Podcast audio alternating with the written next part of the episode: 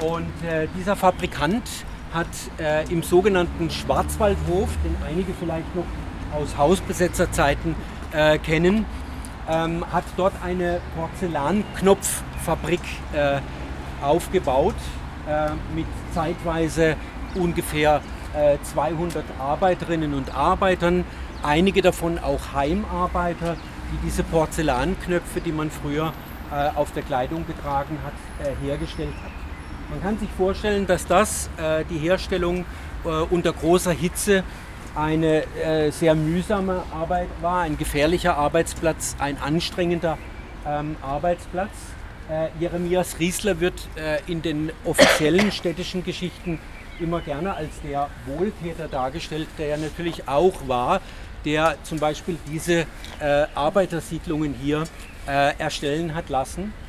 Äh, wir dürfen aber nicht vergessen, dass die Fabrikanten von damals äh, immer so ein bisschen im Hinterkopf gehabt haben, äh, dass dieses Proletariat, was nun in den Fabriken entsteht, auch eine Gefahr darstellt, wenn man das mit der Ausbeutung und der Ausnutzung ihrer Arbeitskraft zu weit treibt.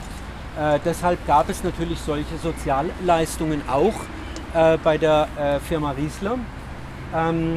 Die andere Seite, die meistens in den offiziellen Biografien nicht vorkommt, ist, äh, dass Jeremias Riesler ein Zielobjekt der äh, Propaganda oder der Aufklärungskampagnen der neuen, äh, der langsam aufkommenden sozialdemokratischen Bewegung in Freiburg war, weil man in ihm eben genau das gesehen hat, ein Mensch, der äh, versucht, das Optimale aus, den, aus der Arbeitskraft äh, seiner Mitarbeiter äh, herauszuholen.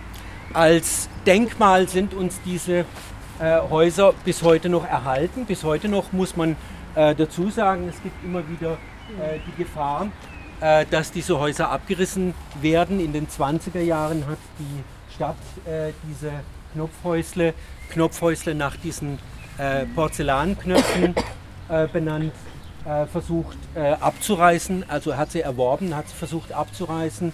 Äh, in den 70er Jahren 1979 gab es nochmal so einen äh, in Anführungszeichen äh, Sanierungsversuch. Das hätte geheißen, dass von den Häusern nicht viel übrig geblieben wäre. Und im Jahr 2019, also jetzt, sollen die Häuser wieder im Besitz der Freiburger Stadtbau wieder saniert werden und äh, da gibt es natürlich einige Unruhe un unter, den, unter, den Bewohnerinnen und Bewohnern, weil ähm, hier ist noch etwas vorhanden, was es in Freiburg selten gibt, günstigen Wohnraum. Und äh, das ist natürlich die Befürchtung, dass das danach nicht mehr der Fall sein wird, je nachdem, wie diese Sanierung ausfällt. Und äh, die kommunalpolitisch äh, Interessierten unter uns werden da sicherlich ein strenges Auge drauf werfen, dass uns diese Häuser hier erhalten bleiben. Unter Denkmalschutz oder? So Unter Denkmalschutz, ja. Stehen Sie ja. schon? Oder? Ja. Weil es, weil es Arbeiter, äh, Arbeitersiedlungen in dieser Form nur noch sehr, sehr, nur noch sehr wenige gibt.